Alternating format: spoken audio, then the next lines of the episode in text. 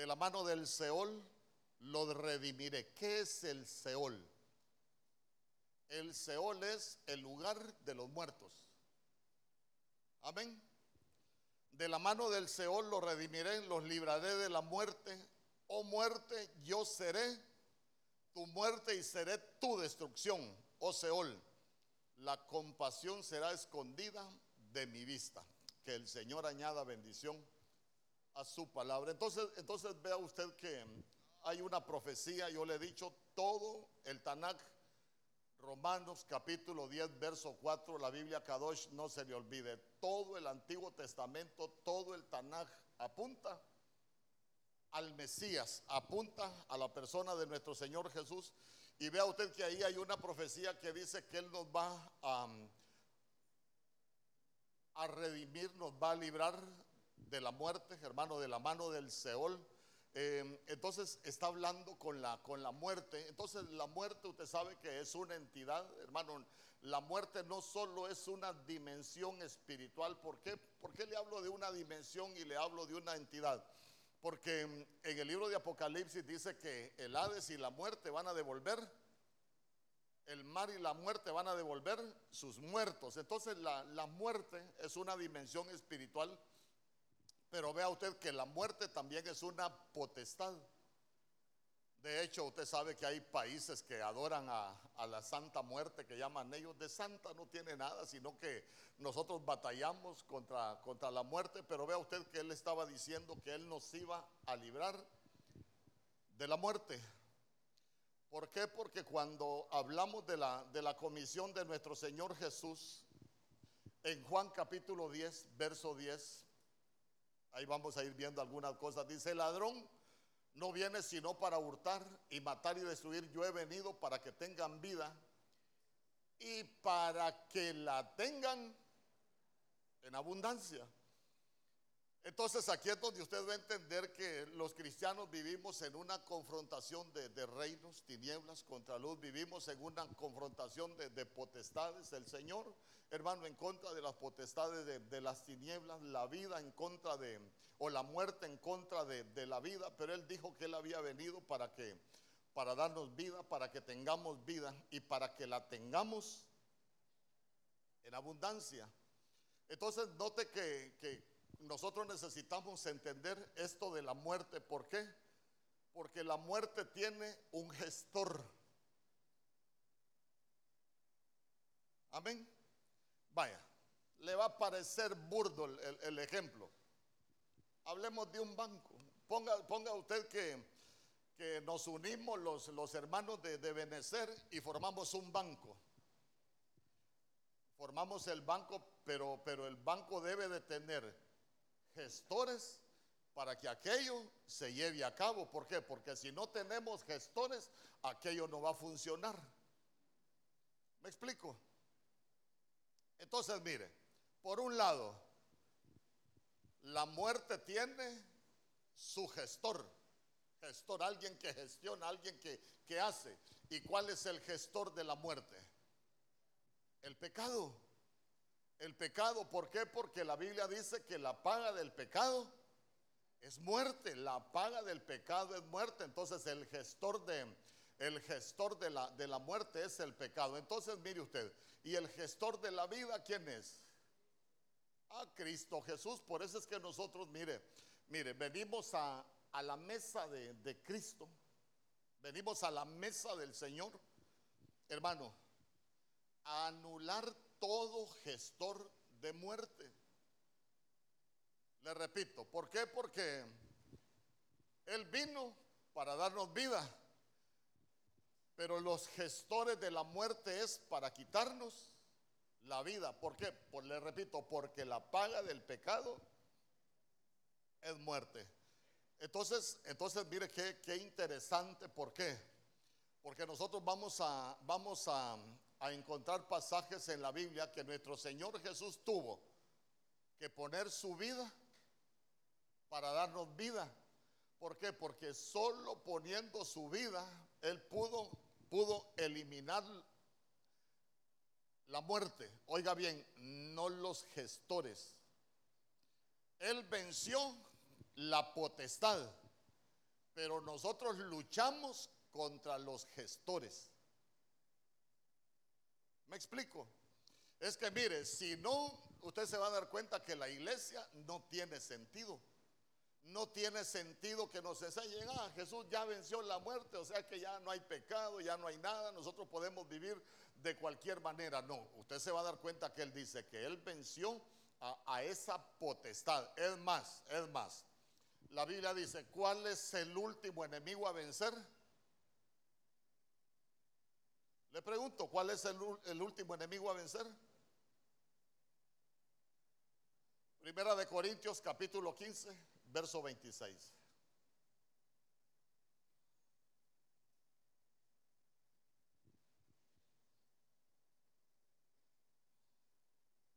No es a vencer, él ya venció la muerte. Entonces, mire, y el postrer enemigo que será destruido es la muerte. Entonces, vamos.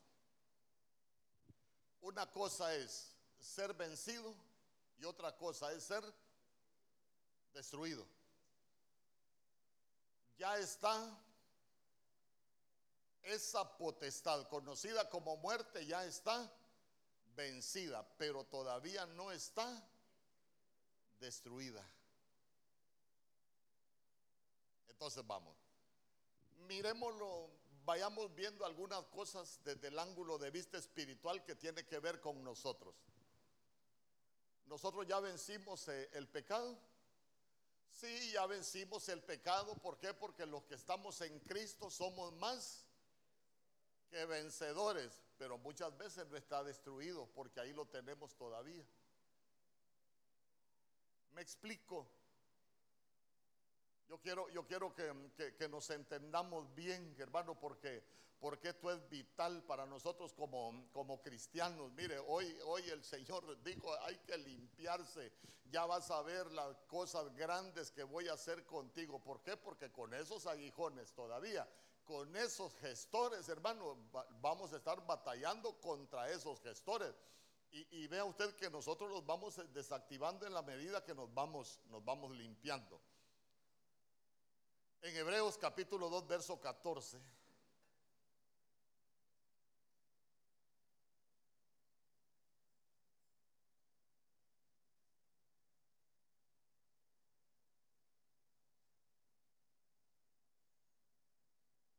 Mire lo que dice. Así que por cuanto los hijos participaron de carne y sangre, él también participó de lo mismo, para destruir por medio de la muerte al que tenía el imperio de la muerte. Esto es al diablo. Entonces, entonces mire, aquí es donde nosotros vamos vamos entendiendo muchas cosas, ¿por qué? Porque los que son anticristos, los que enseñan en contra de Jesús, dicen que Jesús tampoco puede ser Dios, tampoco puede ser el Mesías porque él prácticamente se suicidó, se dejó matar. ¿Por qué? Porque él dijo, a mí me mataron, él se dejó matar. Por eso dicen que él no es, él, que él no es, no es Dios, que él no es el Mesías, porque él dijo, a mí la vida nadie me la quita, yo tengo el poder para ponerla y tengo el poder para volverla a tomar. Entonces dicen, no es Dios. Pero cuando nosotros vamos, por eso es que la Biblia dice, Salmo 119, 160, la suma de tu palabra es verdad. Nosotros vamos empezando a ver lo que dice la Biblia en todo lo que tiene que ver con lo que pasó con él. Y mire, mire qué bonito, ¿por qué? Porque aquí es donde nosotros conocemos la cuadridimensión del verbo que vino como hijo de hombre, después como hijo de Abraham, después como hijo de David y por último termina como hijo de Dios.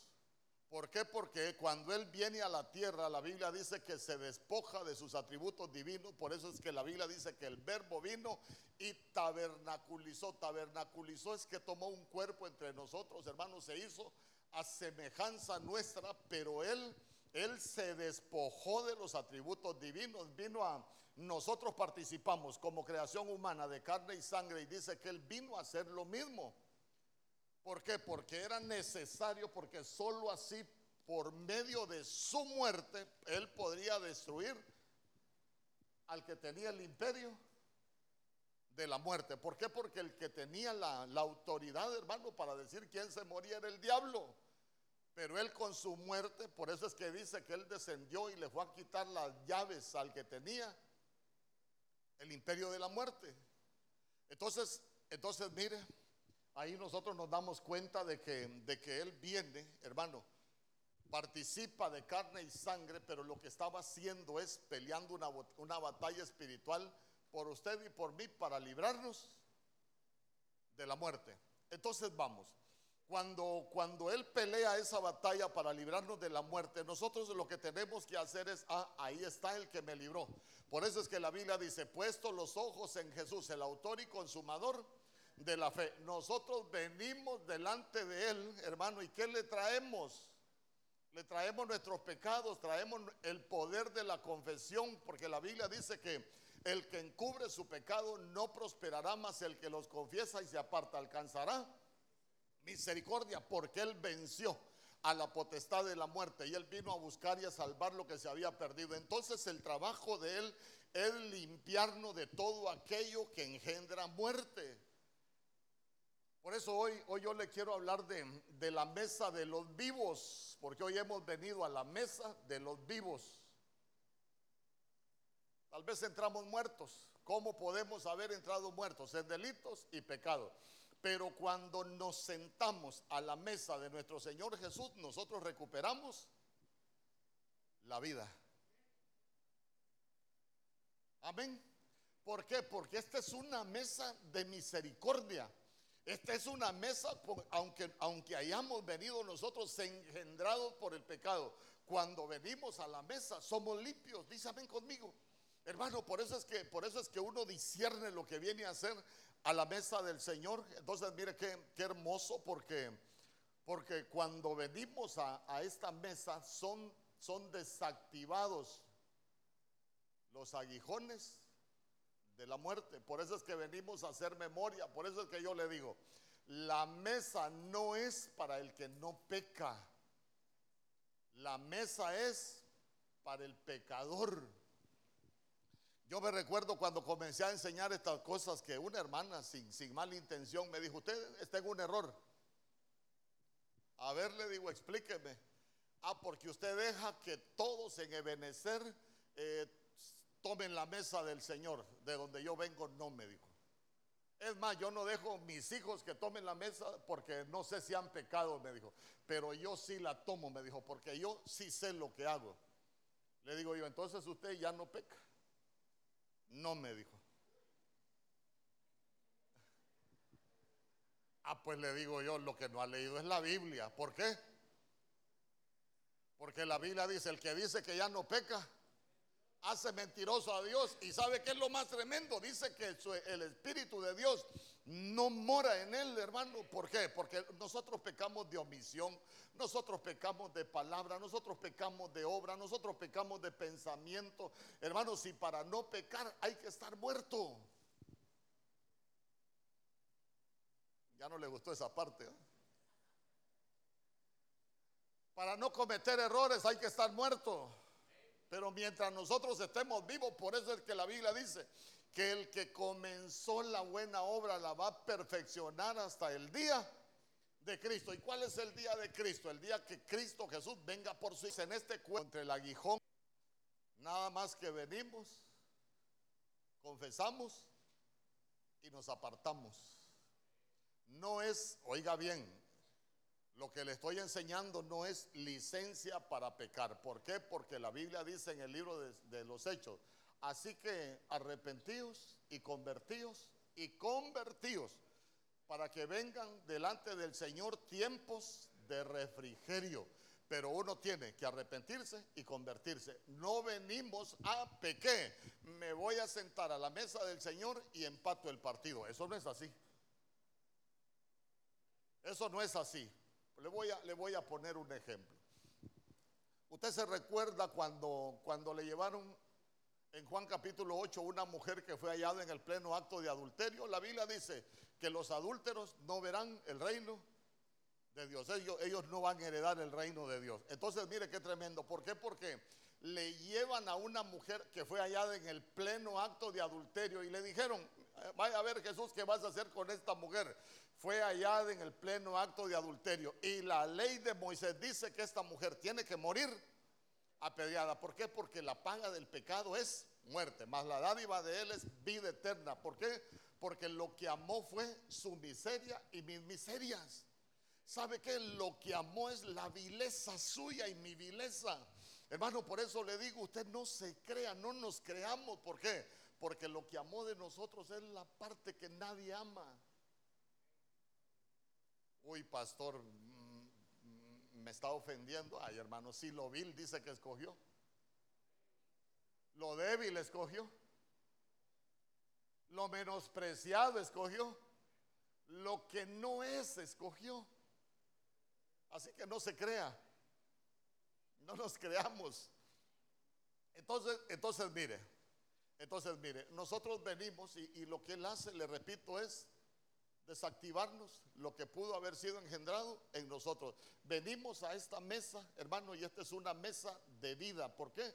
Porque pudimos haber entrado muertos. No es porque no pequemos. Mucha gente dice, es que en, la, en, mi iglesia, eh, allá de donde yo vengo, solo los que no pecan se sientan a la mesa con el pastor. Digo yo, atajos mentirosos son.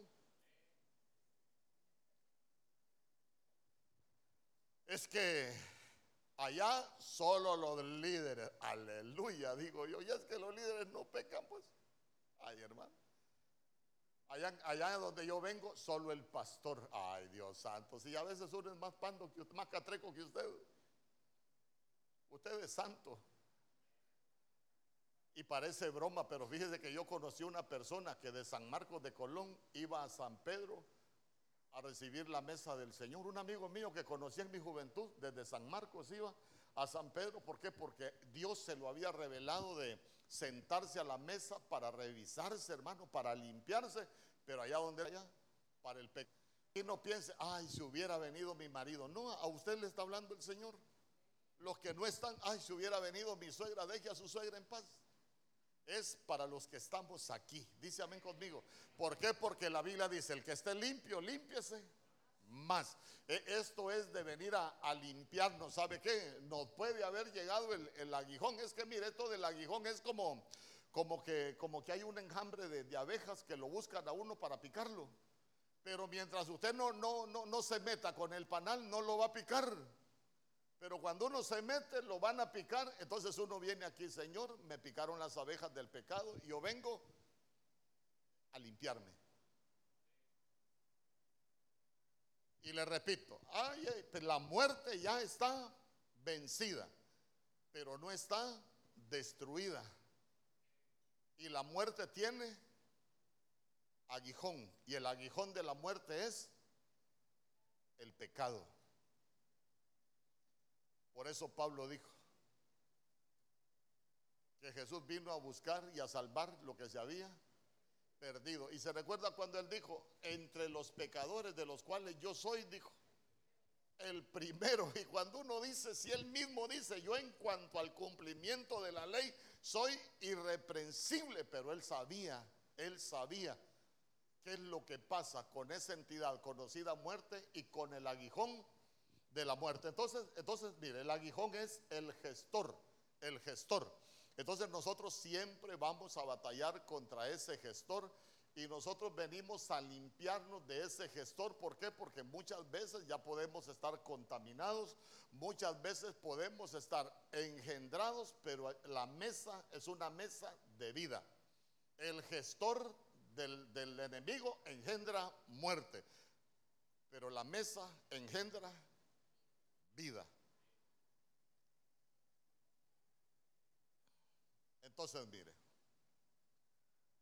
En segunda de Timoteo capítulo 2 verso 19 la Biblia dice Yo le voy a leer la traducción del lenguaje actual. Mire lo que dice la Biblia.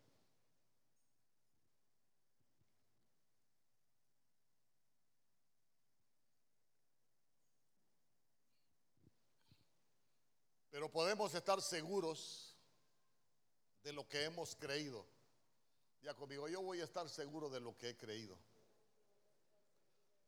Porque lo que Dios nos ha enseñado es como la sólida base de un edificio, en donde está escrito lo siguiente, Dios sabe quiénes son suyos. Y también que todos los que adoran a Dios dejen de hacer el mal. Entonces mire usted que aquí tenemos un que se vuelve de muerte. Ayúdeme a predicar, léalo ahí. ¿Y, qué es lo que engendra muerte ahí? Hacer el mal. Mire que un engendrador de muerte es, yo lo, quiero ver desde otro ángulo. Algo que engendra muerte, un aguijón para nosotros es dejar de hacer lo bueno. A ver, ¿cuántos de aquí no sabemos diferenciar lo que es bueno de lo que es malo? ¿Mm? Le pregunto, ¿alguien de aquí no sabe diferenciar lo que es bueno de lo que es malo?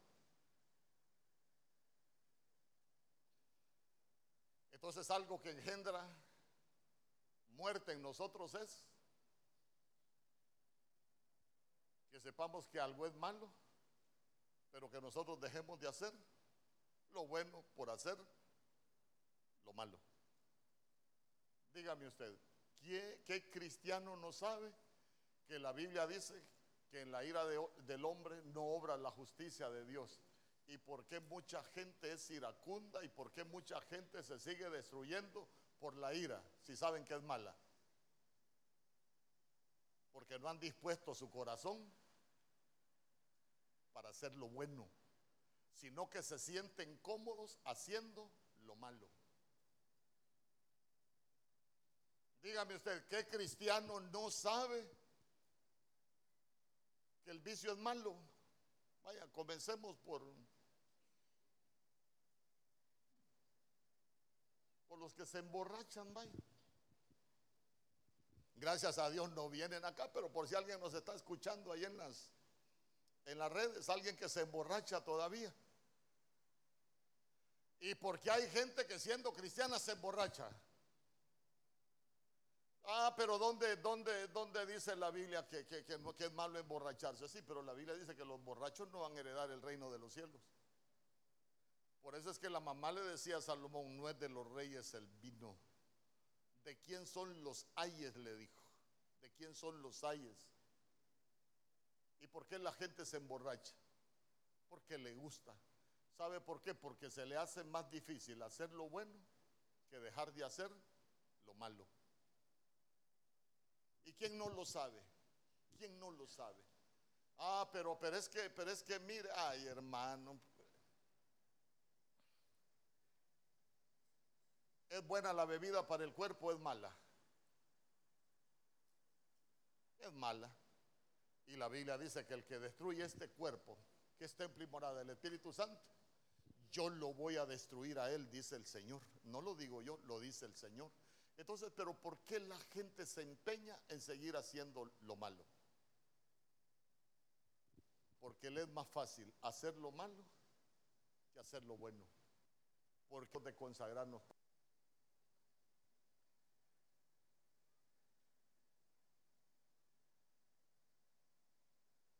todos los que adoran a Dios dejen de hacer el mal. ¿Usted es un adorador? Hay que dejar de hacer el mal. Ay, hermano. ¿Alguna vez usted ha sentido deseo de hacer algo malo? ¿Y cómo ha reaccionado usted cuando ha sentido deseos de hacer lo malo? Si ha ido a hacer lo malo, usted dice, no, esto no es bueno, no lo voy a hacer. O, o lo va a hacer. Porque sabe qué? Nos cuesta dejar de hacer lo malo. En Santiago capítulo 4, verso 17, mire lo que dice la Biblia.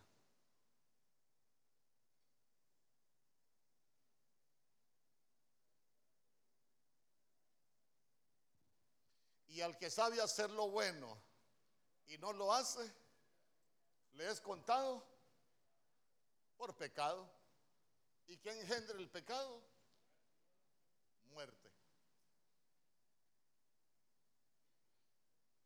Mire, si usted tiene, si usted tiene dificultad, porque a la mesa hay que, hay que sacarle provecho, porque es una mesa de vida donde vienen a desactivarse los gestores de muerte. A veces uno batalla queriendo hacer lo bueno, pero le cuesta. Le cuesta. ¿Y por qué no le decimos al Señor, yo quiero que sea desactivado de mi vida todo gestor de pecado? Sé lo que, porque muchas veces uno sabe lo que es bueno, pero le cuesta hacer lo bueno. ¿Sabe por qué? Porque nos cuesta apartarnos y dejar de hacer lo malo, hermano. Es una batalla. Es una batalla. Por eso es que, por eso es que uno a veces dice, ¿cuál es el mayor enemigo de uno? Uno mismo. ¿Se recuerda usted de los cuidados que le dijo, le dijo Pablo a Timoteo? Ten cuidado del diablo. ¿Se recuerda que así le dijo? Ah, no, hermano, de las grandes recomendaciones que Pablo le dijo a Timoteo es ten cuidado de ti mismo y de la doctrina. ¿Sabe qué le estaba diciendo? De la palabra. Pero antes de tener cuidado de la palabra, dijo, ten cuidado de ti mismo. ¿Por qué? Porque los viajeros familiares los traemos en la genética. Hay muchas cosas que las traemos en la genética. Por ejemplo, David cuando llegó el viajero, yo le he dicho, David dijo, en pecado me concibió mi madre, en adulterio. ¿Y cuál era uno de los grandes problemas de David? El área sexual. Era un viajero. Y usted cuenta que todo era un viajero. Nosotros quiero, quiero dejárselo ahí en el corazón. A eso venimos. Porque nosotros, hermano, es una batalla. ¿Y sabe qué? De no descuidarse. ¿Por qué? Porque, porque de pronto pueden llegar, pero si nosotros estamos aprendiendo a hacer lo bueno, nosotros primero debemos de tener cuidado con nosotros mismos. A veces hay algunos que dicen, ojo, ojo, es que mi mujer no cambia. Otros dicen, es que mi marido no cambia. Y yo le pregunto, ¿y ya cambió usted?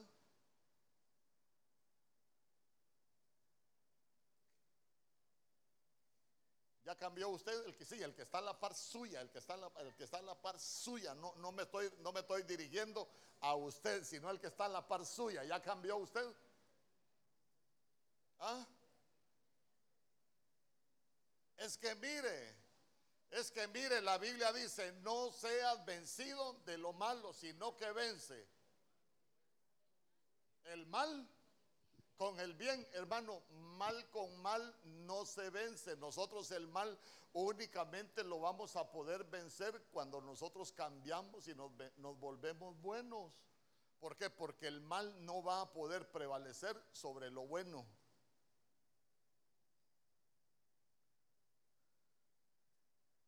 Amén.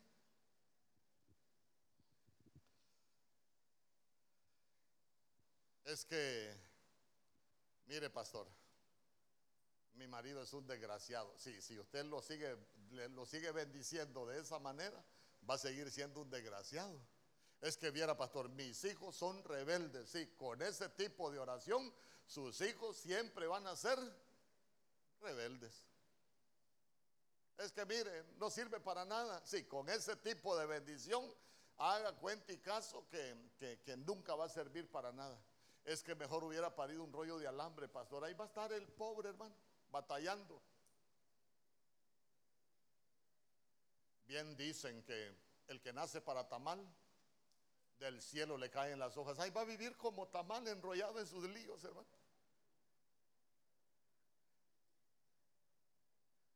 Fíjese que a mí me impactó. A mí me impactó el testimonio del papá de los hipotes de miel San Marcos. Porque él era pastor, era predicador y, Josh, el mayor, era borracho. Bebía, jovencito bebía.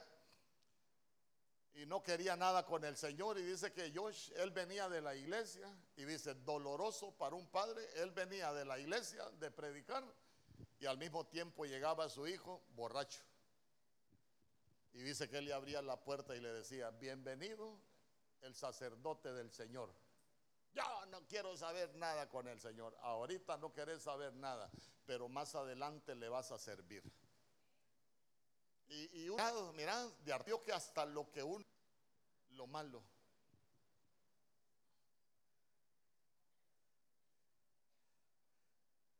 Pero nosotros necesitamos, necesitamos dejar de hacer lo malo. ¿Sabe qué? Si a usted le cuesta hacer lo bueno, hoy que venimos a la mesa del Señor, dígale, ya me di cuenta por lo que por lo que está hablando el pastor que tengo un gestor de muerte en mi vida, pero ayúdame a desactivar todo gestor. ¿Por qué? Porque quiero aprender a hacer lo bueno. Hermano, mire, a veces hay gente que hace lo malo no porque quiera. Hasta por herencias se pueden hacer las cosas mal. ¿Se recuerda usted que Pablo decía, el bien que yo quiero hacer no lo hago? ¿Qué terminaba haciendo él? Lo malo que estaba en él. Y muchas veces se lo repito, lo malo nos lo heredaron.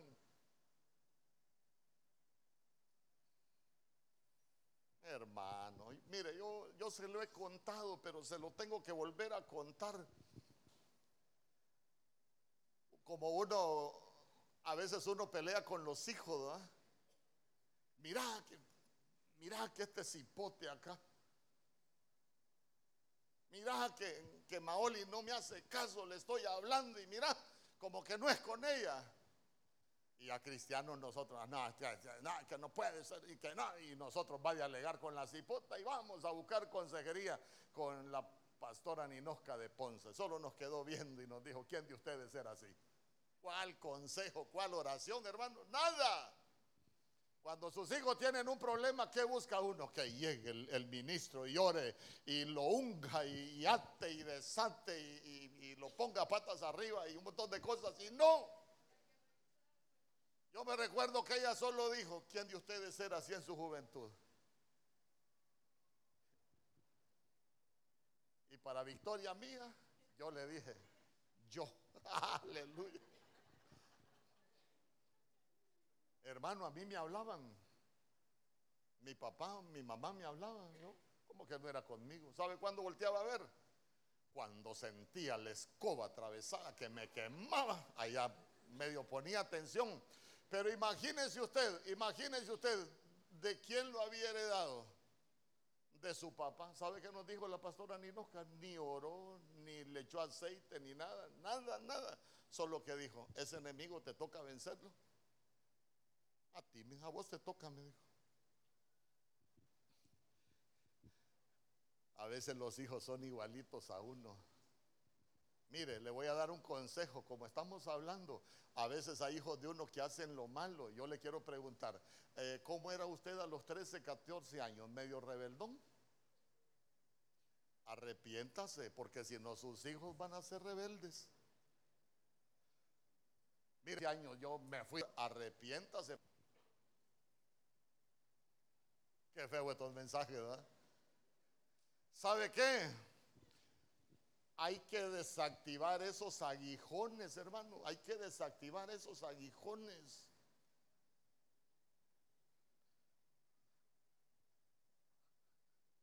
Porque si no, van a seguir engendrando muerte en nuestras casas. Pero ¿sabe qué es lo bueno? Que esos son aguijones que engendran muerte. Pero hoy hemos venido, hoy hemos venido al, que engendra vida. Dale una ofrenda de palmas al rey.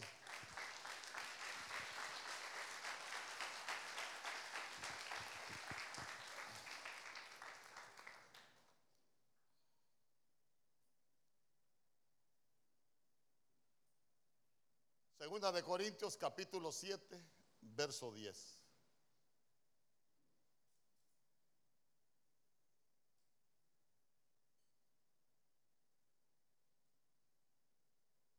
Mire lo que dice la Biblia.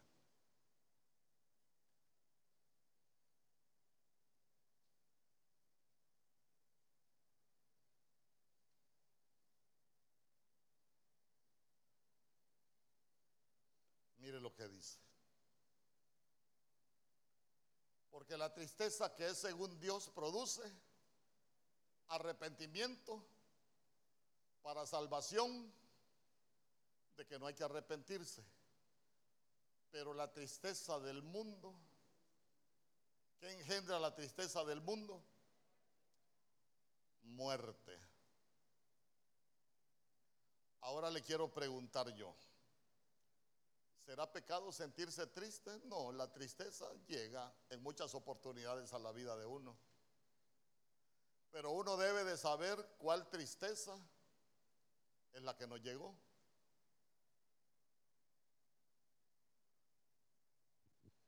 Amén. Entonces, mire, la tristeza que es según Dios Esa llega cuando nosotros hacemos algo malo y nos sentimos mal. Sabemos que hicimos algo malo y nos llega esa tristeza que uno dice, no, yo necesito arrepentirme. Yo necesito dejar de hacer esto. Yo necesito cambiar.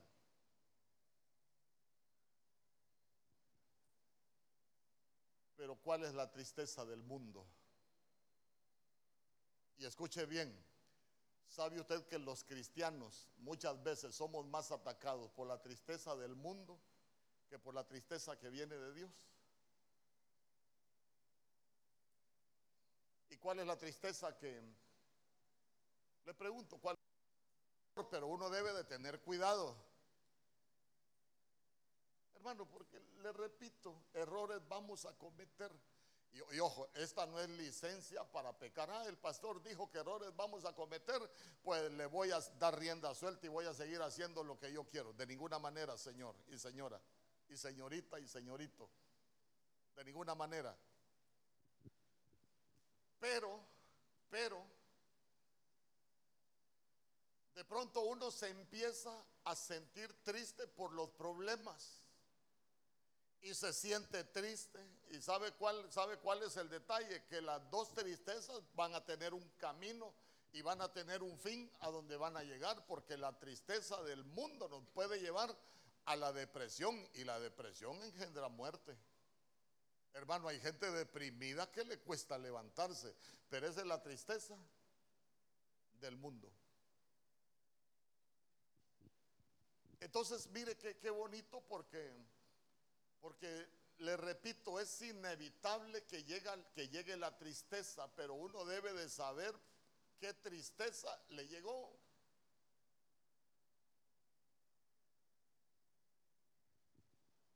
Ay, pastores, que viera que,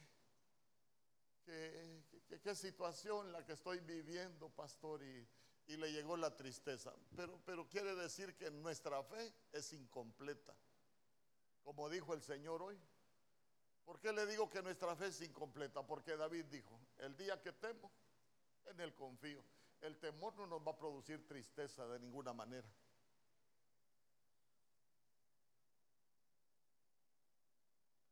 Ante un ejército acampe contra mí y, que se levante lo que se levante, no me voy a llenar de tristeza. ¿Por qué? Porque el Señor está conmigo. ¿Acaso no se recuerda usted que la Biblia dice que no puede estar triste un corazón que alaba?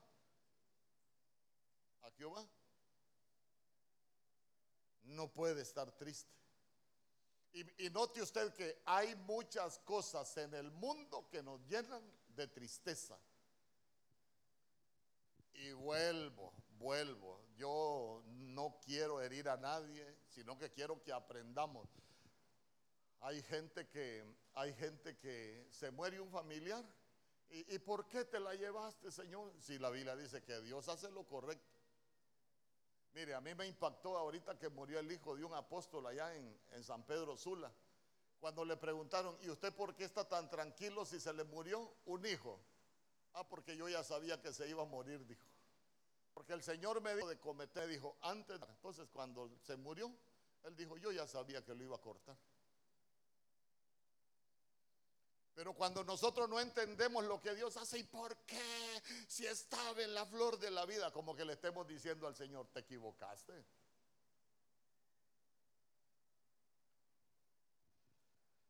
Qué feo hablar de estos temas, ¿verdad?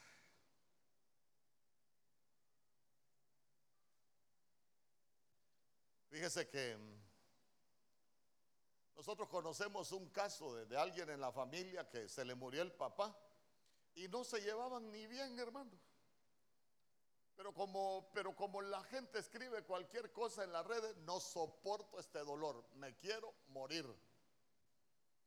El siguiente día apareció con dolor, fue a la clínica y le detectaron cáncer. Y le escribí a mi esposa, mira, yo dije que me quería morir, fui a la clínica y me detectaron cáncer, ¿qué hago? Mira, recoge tus palabras, pedirle misericordia. Y empezó aquella a decirle qué es lo que tenía que hacer. Volvió a la, y volvete a hacer otro examen, le dijo, renuncia a tus palabras. Y mire qué bonito. Fue a la clínica otra vez, se hizo el examen y apareció que no tenía cáncer. ¿Sabe qué dijo? Voy a demandar a la clínica porque se equivocaron. Nunca tuve cáncer. El examen se había equivocado. Hermano, digo yo, en vez de, en vez de, en vez de reconocer y darle gracias al Señor, ya, ya la gente no entiende lo que Dios hace.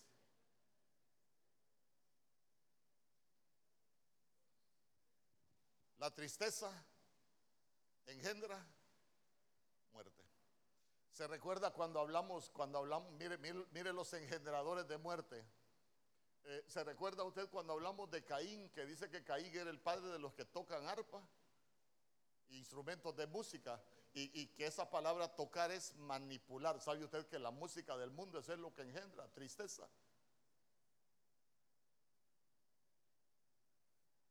A los que les gusta la Navidad, ¿por qué les gusta la Navidad?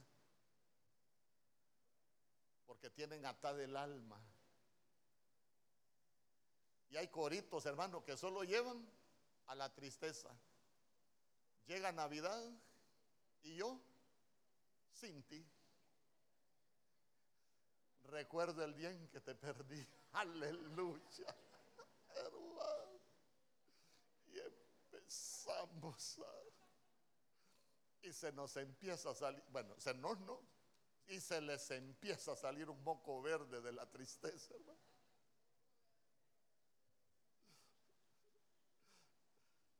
Ya conmigo la tristeza.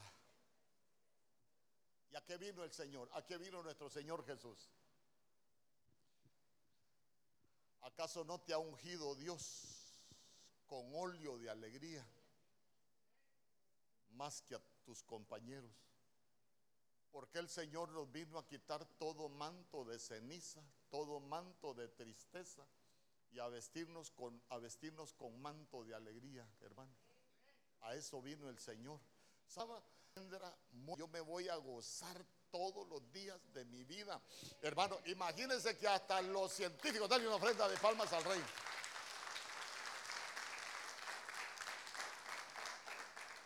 ¿Qué han descubierto los científicos hoy? Que reír sana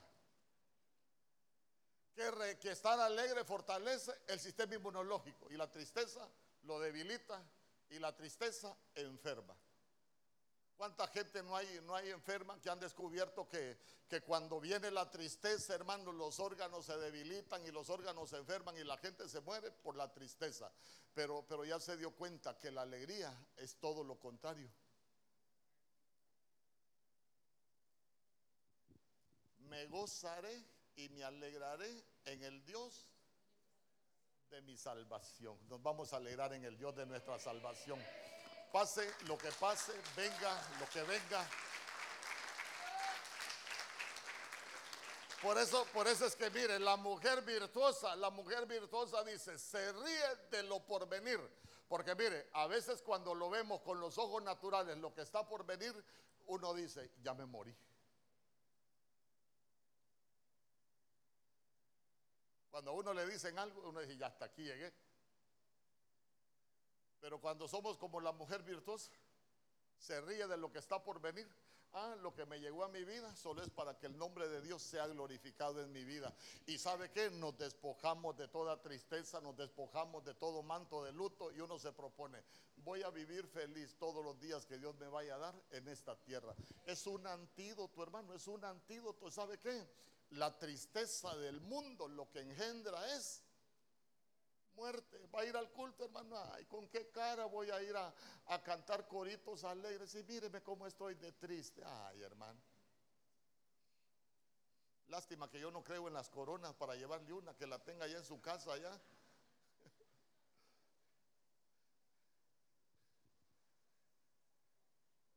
Nosotros somos un diseño para estar alegres. ¿Acaso no dice la Biblia que el Señor prometió que nosotros íbamos a ser felices todos los días de nuestra vida? ¿Sabe qué? El diseño de Dios es vivir alegres, pero el aguijón del enemigo es llenarnos de tristeza. Porque sabe que la tristeza nos conduce a la muerte. Ay, pastor, ¿cómo voy a estar triste con con tanto problema aquí en mi casa. ¿Y usted puede cambiar los problemas? No. Pero gócese en el Dios que sí puede hacer cosas nuevas. Aprendamos a gozarnos en el Dios que puede provocar un de repente en nuestras vidas. Aprendamos a gozar en el Dios que puede abrirte caminos en el desierto aprendamos en aquel Dios que dice ya está en de esta palabra. lo más fuerte, si es para el Señor.